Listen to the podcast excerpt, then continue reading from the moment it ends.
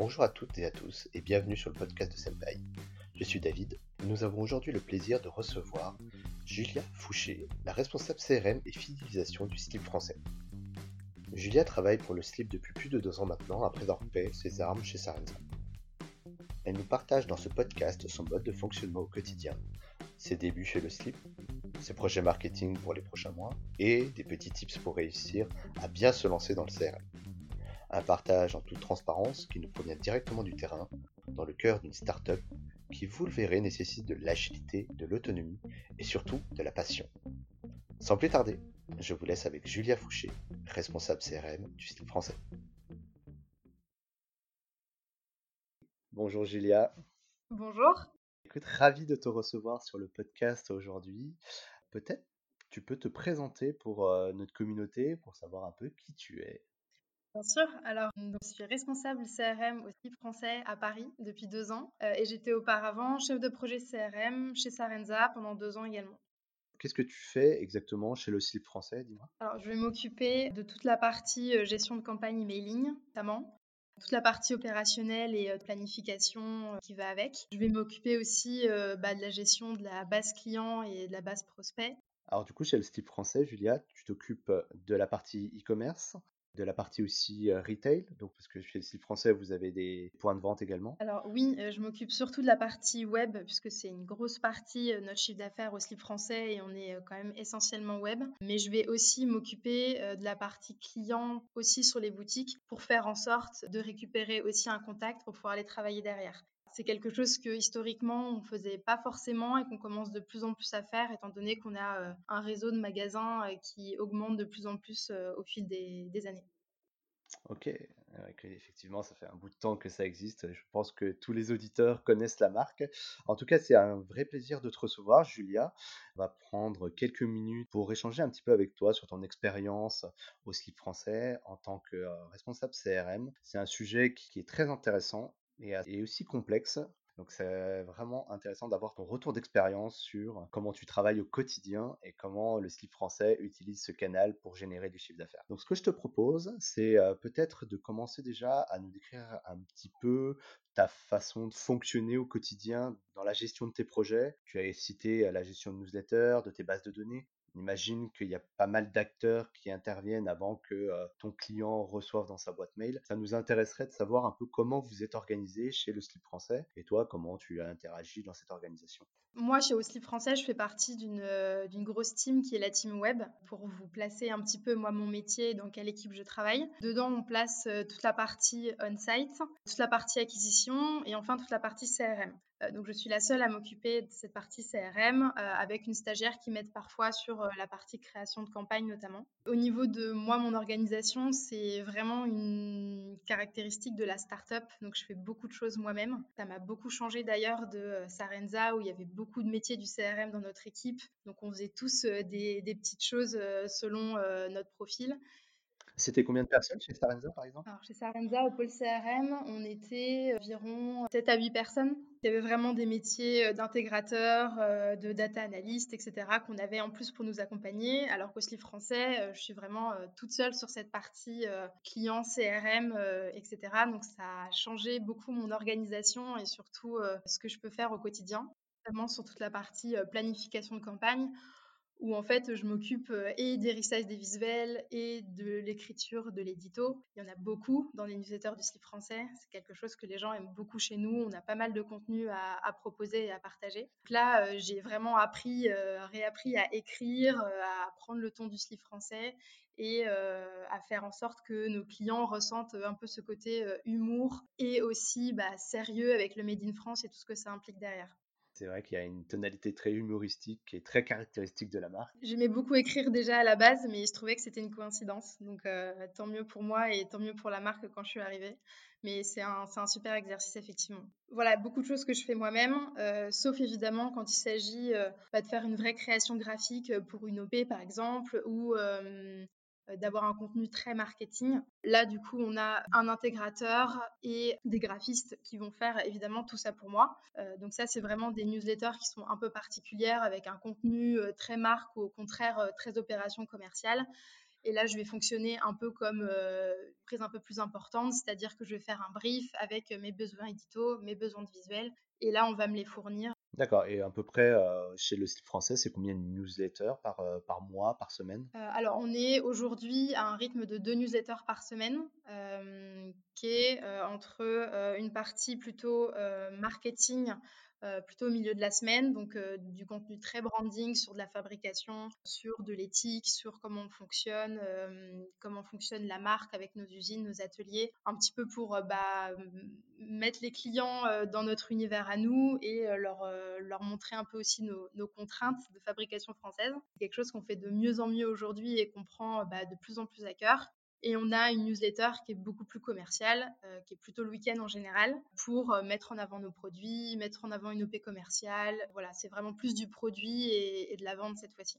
Du coup, j'imagine que dans tes communications, tu fais un peu un mix entre le, online, comme tu disais au début, et le offline. Tu as aussi des newsletters un peu en mode Oui, oui, oui, bien sûr. Euh, après, c'est rarement l'objet d'une news en entier. Euh, mais très souvent, dès qu'on fait une OP, on la fait évidemment sur le web et euh, au retail. Dès qu'il y a un événement euh, particulier, on peut faire effectivement une newsletter dédiée où moi derrière je vais pouvoir faire un ciblage spécifique sur la ville dans laquelle le, magasin est situé. Donc ça, ça nous arrive, ça nous arrive régulièrement, mais très souvent c'est plus des petits push qu'on fait très régulièrement dans les newsletters en disant que la collection est aussi disponible en magasin, ou que l'OP se passe aussi en magasin, etc. On essaie vraiment de faire en sorte que l'expérience web euh, soit aussi retrouvée en, boutique par nos clients pour éviter les, frustrations tout simplement euh, de voir quelque chose sur le site qu'on n'a pas forcément en boutique. Et j'imagine que tes clients web sont aussi des clients euh, boutiques. Pas tant que ça. Il y a beaucoup de gens qui nous connaissent grâce au web et très peu via les boutiques. Et au contraire, il y a beaucoup de gens qui sont des clients assez fidèles euh, de nos boutiques et qui viennent qu'en boutique. Donc euh, là, c'est ce qu'on essaie de faire un petit peu en ce moment, c'est-à-dire de faire en sorte que bah, les clients qui sont très boutiques euh, viennent aussi découvrir l'expérience web et que les gens au contraire qui sont très web viennent évidemment en boutique. Ça nous permet aussi, forcément, les clients cross-canaux sont, sont, beaucoup plus fidèles, on l'a remarqué aussi chez nous. Donc c'est un peu le but, mais c'est pas forcément le cas là aujourd'hui. Donc du coup, moi j'ai une question, Julia, pour toi. Est-ce que chez le slip français, vous avez plus d'hommes ou de femmes? Alors, c'est une très bonne question. on a quand même une majorité d'hommes au slip français et on a aussi des femmes, mais qui achètent aussi essentiellement de l'homme. donc, on a encore tout un travail à faire sur la connaissance de nos produits femmes, que ce soit bah, pour la femme et aussi pour l'homme, parce qu'on est quand même surtout connu pour, pour notre collection homme et les sous-vêtements hommes notamment. Moi, j'avoue à titre personnel que j'ai découvert récemment que vous faisiez des vêtements pour femmes aussi. Vrai que dans mon esprit, c'était uniquement pour les hommes, alors que pas du tout. Vous avez vraiment une gamme assez importante pour, oui, pour les femmes. Et pourtant, la gamme femme existe bien depuis trois ans. donc, ça fait déjà un petit moment qu'on commence à faire des soutiens-gorge, des, des, vêtements, etc. pour la femme. Intéressant, j'espère qu'on a, on a pris quelque chose à notre auditoire. Euh, alors je voudrais revenir un petit peu sur euh, du coup notre sujet, un peu le CRM. C'est très bien que c'est un, c'est un sujet très vaste qui mélange de la communication, tu en as parlé, du marketing, du produit, du commerce, hein, et, mais également une vraie dose de technicité derrière. Toi aujourd'hui, Comment tu travailles au quotidien? Est-ce que tu as des outils? Comment tu fonctionnes quoi? Quelle est ta, boîte à outils? Alors, ma boîte à outils, j'en ai finalement assez peu euh, parce qu'encore une fois, on est dans un esprit euh, start-up. Donc, euh, on n'a pas forcément un budget énormissime pour avoir un milliard d'outils. d'outils. donc, moi, je fonctionne en CRM principalement avec Splio, qui est notre routeur depuis maintenant deux ans. Euh, donc, je l'utilise pour euh, tout ce qui est création euh, des templates jusqu'au routage de l'email, que ce soit pour toute la partie ad hoc, donc les newsletters qu'on envoie chaque semaine, et la partie trigger, donc plutôt les mails automatiques. Et au-delà de vraiment cette partie emailing très CRM, j'utilise d'autres petits outils. notamment, on utilise Sisense depuis peu, qui est notre outil data, donc là, ça va me permettre de travailler sur euh, plus de la segmentation et un peu du suivi de nos clients et de la retombée de nos actions. Donc ça, c'est assez récent. Donc euh, pour le moment, j'ai pas forcément assez de recul dessus, mais c'est un outil qui me permet d'aller un peu plus loin, on va dire, dans mes ciblages et dans ce que je peux faire avec Splio. En troisième outil, Avis Vérifié, qui nous sert pour toute la partie NPS et retour client, qui est aussi très très intéressant et qui fait partie, moi, de mon rôle de CRM. Et bien sûr, il y a une partie aussi collecte d'emails que j'utilise aussi beaucoup et qu'on continue à utiliser, avec deux outils notamment, Spread et bientôt Quabble. Eh ben, écoute, merci pour ce partage quand même une sacrée batterie d'outils que tu utilises. Ça, c'est vraiment des choses que tu utilises tous les jours. Exactement. J'utilise ces outils tous les jours dans mon quotidien, dans toutes mes tâches et, tous me, servent énormément.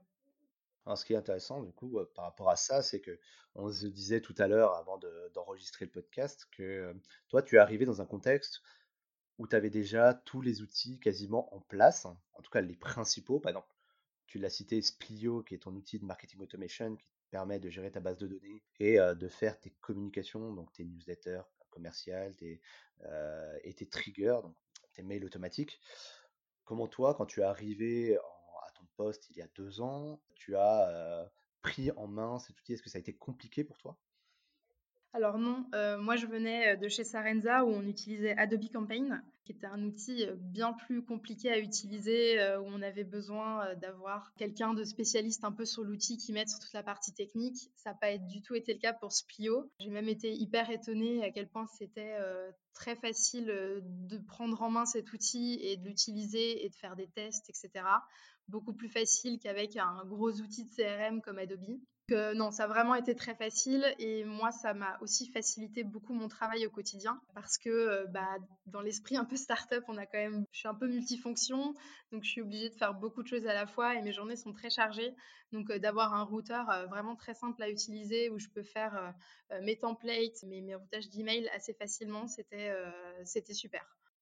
Eh ben, c'est super Julia tout ça. Ce qui pourrait être intéressant à creuser, ça serait de voir un petit peu que tu nous partages tes projets peut-être futurs, comment, tu travailles du coup avec un outil comme Splio et même toute ton organisation pour arriver à mettre en place des nouvelles idées. Est-ce que tu peux nous en parler un petit peu? Oui, bien sûr. Alors, je vais vous parler peut-être d'un projet, notamment, enfin du moins d'une problématique auquel j'ai eu affaire dès mon arrivée au slip français. Splio nous donne notamment la possibilité deux fois par an de faire un espèce de, de, de, récapitulatif de tout ce qui s'est passé dans l'année, de l'état de notre base, des petits points de vigilance, etc. Donc ça, c'est quelque chose qui est assez pratique dans leur suivi, surtout quand on n'a pas forcément de data analyst qui peut faire ça pour nous dans une startup. Et rapidement, on a vu qu'il il y avait toute une partie de notre base CRM qui était inactive, qui n'ouvrait plus du tout les newsletters et, et donc qui nous servait finalement plus à grand chose. Tu te souviens à peu près de quel, euh, quel ratio c'était? Je dirais euh, un bon tiers de la base, peut-être un peu moins, euh, qui réagissaient plus depuis quelques mois, voire quelques années à nos communications. Des gens qui étaient a priori pas du tout, pas du tout emailing, quoi, qui n'étaient pas du tout sensibles à, à ce canal-là. Donc tu veux dire que tu les sollicitais, mais tu n'avais pas d'interaction, c'est-à-dire que les gens n'ouvraient pas, ne consultaient pas ta news. Exactement. Donc c'était même pas une ouverture toutes les mois ou tous les trois mois, c'était euh, voir euh, aucune ouverture depuis, euh, depuis le début. Et comme il n'y avait pas forcément de CRM manager avant moi, c'est pas une problématique qui avait été soulevée et on envoyait toutes nos communications à tout le monde sans forcément s'occuper de cette problématique-là et, probablement de, spammer des clients qui n'ouvraient plus depuis longtemps. D'accord, très mass market, sans vraiment de ce qu'on appelle la segmentation. Du coup, c'est ce que tu as dû mettre en place en première step, c'est ça? Exactement. donc, ce qu'on a fait, notamment avec Splio, qui m'ont beaucoup aidé sur cette partie-là, ils m'ont envoyé pas mal de bench, de best practices que certains de leurs clients avaient mis en place. moi, de mon côté, j'en faisais beaucoup aussi. Euh, mais c'est vrai que recevoir un peu les emails des marques, notamment concernant toute l'inactivité, euh, des fois on les reçoit pas forcément, donc euh, ça peut être assez dur de le faire. Donc eux avaient un peu toute cette connaissance-là qui m'a pas mal aidé. on a pu notamment faire des brainstorms avec eux pour vraiment avoir des idées et se dire ok quelle était la, la mise en place, qu'est-ce qu'on pouvait faire, qu'est-ce qu'on pouvait y faire. Donc la première chose qu'on pouvait faire, c'était en one shot de pouvoir tester des objets ou des opérations commerciales un peu marquants pour réveiller ces gens-là et faire en sorte qu'ils cliquent de nouveau dans nos emails. On partait du principe que s'ils n'ouvraient pas leurs emails avec une opération vraiment forte qu'on faisait pas d'habitude ou qu'on fera probablement jamais pour des clients plus, fidèles, bah, ces gens-là n'ouvriront jamais. C'était un peu la, la campagne de euh, ce qu'on appelle la last call. la dernière chance. Si tu ne réveilles pas avec cette action-là, c'est qu'on t'a définitivement perdu. Mais c'est très intéressant de mettre ça en place. C'est pas tout le monde qui a ce, ce réflexe. Ça permet, vous, de, de cleaner un petit peu la, la, réactivité de votre base, qui est un enjeu très important en CRM. Tu fais bien d'en parler. Et tu peux nous partager un peu tes résultats Est-ce que ça a bien fonctionné? Au final, pas tellement, puisque le résultat qu'on en a tiré, c'est que, bah, en fait, on avait tout simplement toute cette partie là dans notre base qui était tout simplement pas sensible aux emails. Quel que soit l'objet, quel que soit ce qu'on pouvait leur envoyer, c'était pas un canal qui, leur plaisait, auquel ils étaient sensibles. Du coup, évidemment, on a récupéré quelques clients, même quelques prospects, mais c'était quand même assez rare. Donc au moins, on s'est dit, on a tout tenté, c'est pas très grave. On a pu retirer tous ces gens-là de la base. Moi, ça m'a permis d'avoir des taux d'ouverture et des taux de clics qui étaient plus importants par la suite. Hein. on sait que c'est important aussi d'avoir une base saine à ce niveau-là pour la délivrabilité notamment. Et après, toute cette base-là, on a pu la retravailler plus tard en acquisition notamment pour faire en sorte de leur envoyer des communications via ce canal-là sur lequel ils étaient peut-être un peu plus sensibles que de l'email. En tout cas, ça ne servait à rien, nous, chez nous, de les garder dans notre base. Alors là, tu soulèves quelque chose qu'on n'a pas encore évoqué, c'est que tu as à la fois des campagnes de prospection et des campagnes, on va dire, plus de fidélisation. Parce que tu as dans ta base à la fois des personnes qui n'ont jamais acheté et des personnes qui ont déjà acheté. Est-ce que tu les traites différemment? Oui, exactement. Mais aujourd'hui, on n'a pas forcément de communication différenciée à ce niveau-là. Moi, au quotidien, je fais un ciblage différent pour les clients et les prospects pour voir un petit peu quelles sont les réactions sur les différents sujets. Mais c'est pas forcément quelque chose que je travaille encore euh, vraiment de mon côté avec euh, des sujets différenciés pour les deux, euh, notamment. Par exemple, les campagnes branding, marque, très contenu, je peux les envoyer autant à du client que euh, à du prospect. Mais par contre, euh, certaines communications sont dédiées à une certaine population. Peut-être même vous avez euh, mis en place des segments sur des gros acheteurs, des sortes de VIP. Est-ce que c'est quelque chose que vous avez, vous avez fait ça? Alors on commence progressivement à le faire, même si on le faisait mal avant tout simplement parce que ça fait du contenu en plus à produire et on n'avait pas forcément euh, bah, la main-d'œuvre derrière pour le, pour le faire. Euh, aujourd'hui, on l'a un peu plus parce qu'on s'est bien développé. Donc, on peut aujourd'hui penser à du contenu pour nos meilleurs clients, euh, notamment sur des enquêtes ou des propositions un petit peu pour les emmener un peu plus avec nous et construire notamment les collections avec nous ou leur envoyer des OP un peu plus fidélisantes. mais ça reste assez un, début pour nous et, un, commencement, un commencement. Pour le moment. je te pose la question parce que dans, le, dans le conscient collectif, j'ai l'impression que le slip français, vous avez des communautés qui sont assez fortes. il y a pas mal de marques comme ça sur le marché pas que des startups, hein, mais dont euh, les clients sont vraiment mordus de la marque. Et euh, je me demandais si c'était vraiment le cas chez le slip français, est-ce que tu, le constates, toi, en CRM oui, oui, c'est vraiment le cas. on le constate en CRM et, et, aussi même sur les réseaux sociaux. En CRM, on constate parce que, et c'est un peu, ça rejoint un peu ce dont on parlait juste avant, c'est-à-dire que j'avais vraiment une, base qui n'ouvrait jamais et une base qui ouvre euh, pratiquement tout le temps, quel que soit l'objet, quel que soit le contenu. Donc on a vraiment des fans, euh, des fans de la marque en CRM et on le remarque aussi euh, sur les réseaux sociaux où on a vraiment une communauté qui est très très forte, qui va sans cesse commenter nos posts, etc. Donc on le constate vraiment sur, sur tous les canaux. Alors Julia, tu m'as partagé en off tout à l'heure que vous aviez des projets en CRM avec l'outil Splio. Est-ce que tu peux nous en parler un petit peu? Parce que je pense que ça peut intéresser des entreprises qui sont en train de réfléchir un peu à qu'est-ce qu'on pourrait faire en data, mais aussi pour activer de la fidélisation auprès de sa communauté, comment, la valoriser. Et il me semble que vous avez des petits projets aussi français. Exactement. Euh, maintenant qu'on a un outil qu'on maîtrise bien euh, et on est satisfait et des, triggers et des ad hoc euh, qui fonctionnent bien, on voudrait un petit peu passer au level suivant. Donc le, next step pour nous, ça va être de mettre en place une segmentation et pour nous, ce sera donc la segmentation RFM.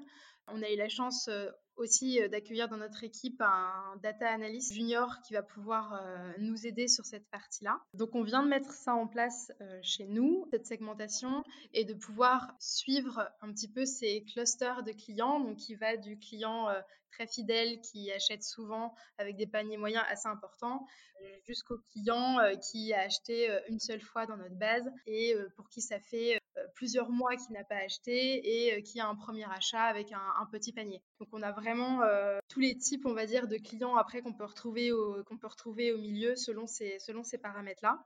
Donc on l'a mis en place et on commence euh, aujourd'hui à travailler notre réflexion sur comment s'adresser à ces clients-là, euh, que leur proposer comme, euh, produit, comme communication, comme message pour faire en sorte qu'ils continuent à être fidèles au français et à revenir par la suite. Donc c'est un peu la, la suite de notre CRM pour nous et une deuxième brique aussi qu'on est en train de mettre en place, cette fois-ci, c'est avec Splio, qui a développé un module euh, loyalty directement dans son outil et qui va nous permettre cette fois-ci de scorer euh, chaque client en fonction d'une action qu'il va faire sur notre site ou même sur nos réseaux sociaux ou sur un concours qu'on pourrait faire. Donc ça va nous permettre de récompenser des gens qui nous suivent et qui ont des interactions avec nous. Ça va passer par une ouverture d'email, un achat évidemment, une participation à un concours, un like ou un commentaire sur une page Facebook. donc, on va scorer un peu toutes ces actions et pouvoir comme ça définir quels sont les clients qui sont le plus fidèles, qui nous suivent, qui participent notamment au bouche à oreille euh, et qui achètent chez nous. Oui, parce que tu me disais effectivement qu'il y a beaucoup d'interactions aujourd'hui sur les réseaux sociaux. C'est vrai que vous avez un axe de communication sur ce média qui est important. Et aujourd'hui, avec ce projet-là, c'est vraiment de valoriser tout ça. C'est ce que tu me disais tout à l'heure. On a beaucoup de clients jeunes sur les réseaux sociaux qui n'ont pas forcément les moyens d'acheter au slip français, mais qui participent activement à le, le, bouche à oreille qu'il peut y avoir autour de la marque. Donc, ils nous aident quand même beaucoup, rien qu'en parlant déjà de la marque. Donc, tous ces gens-là, on voudrait aussi les récompenser et faire en sorte d'enregistrer quelque part euh, ce qu'ils vont pouvoir euh, faire aussi sur les réseaux sociaux. Eh ben, c'est très intéressant. Bah, merci beaucoup de partager ça. C'est un peu votre actualité. Ça va sortir là dans les prochains mois, c'est ça?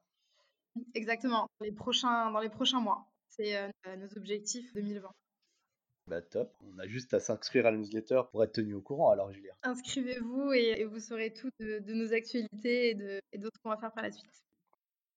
Une question pour toi. Quels seraient, toi, tes conseils, par exemple, pour des entreprises qui hésitent encore à se lancer dans, alors même l'emailing, généralement, ils en font tous un petit peu avec des, petits outils, parce que là, on parle d'un outil de marketing automation, Splio, qui demande déjà avoir un certain, une certaine quantité d'adresses en base de données pour pouvoir juste simplement le rentabiliser.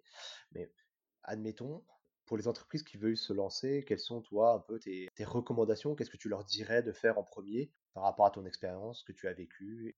Pour moi, quand on est une petite organisation, quand on a une équipe qui est assez restreinte ou qui ne connaît pas forcément le, CRM et les outils d'automation, premier réflexe, c'est vraiment d'avoir un outil simple d'utilisation qui ne demande pas forcément d'avoir un métier à côté de nous de data analyst ou de développeur pour faire ce qu'on a envie de faire. Donc il faut un outil qui nous permet de faire des ciblages par nous-mêmes, de faire du contenu par nous-mêmes, d'envoyer euh, une newsletter par nous-mêmes et d'essayer de faire des tests assez facilement. C'est le cas notamment pour moi, faire des A-B tests, faire des triggers en automation simple sur du réachat, sur de l'inactivité, euh, c'était vraiment quelque chose que je pouvais faire en, deux heures. Tester pendant un mois l'OP euh, si ça fonctionnait ou pas et pouvoir après arrêter la campagne et en faire une autre. Donc c'est vraiment pour moi une question d'outils et de pouvoir euh, faire soi-même tous les tests qu'on veut faire sans passer par euh, des outils, euh, des métiers très techniques.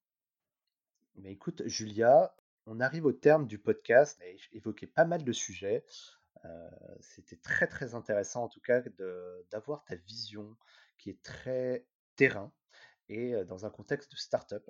On sait tous que le slip français est une entreprise qui, qui fonctionne très bien. Et c'était très intéressant d'avoir, toi, ton, ton regard. Je t'en remercie. J'espère que ça va pouvoir aider toutes les personnes qui écoutent ce podcast. Et donc pour un peu près, pour un peu synthétiser ce que tu as évoqué effectivement dans ton parcours, c'est que il faut aller assez simple, trouver des outils qui sont assez agiles parce que le sujet du CRM et par le marketing automation n'est pas forcément évident.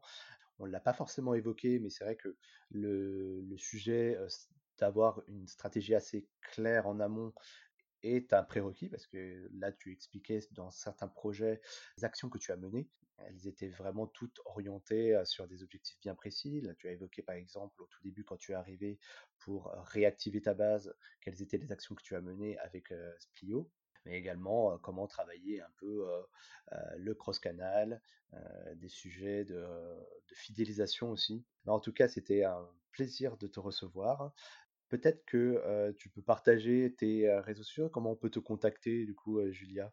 Oui, alors bah, sur mon LinkedIn, donc à Fouché Julia tout simplement, ou par mon adresse mail, donc julia.fouché.leslipfrançais.fr pour me contacter, parler de CRM avec plaisir.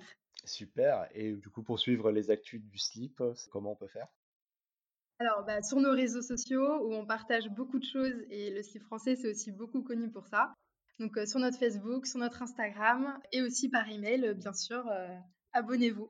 Très important, abonnez-vous pour recevoir toutes les newsletters de Julia. Eh bien écoute Julia, je te remercie encore une fois de ton temps. C'était vraiment très intéressant ton partage d'expérience et j'espère qu'on te recevra très vite. Avec plaisir.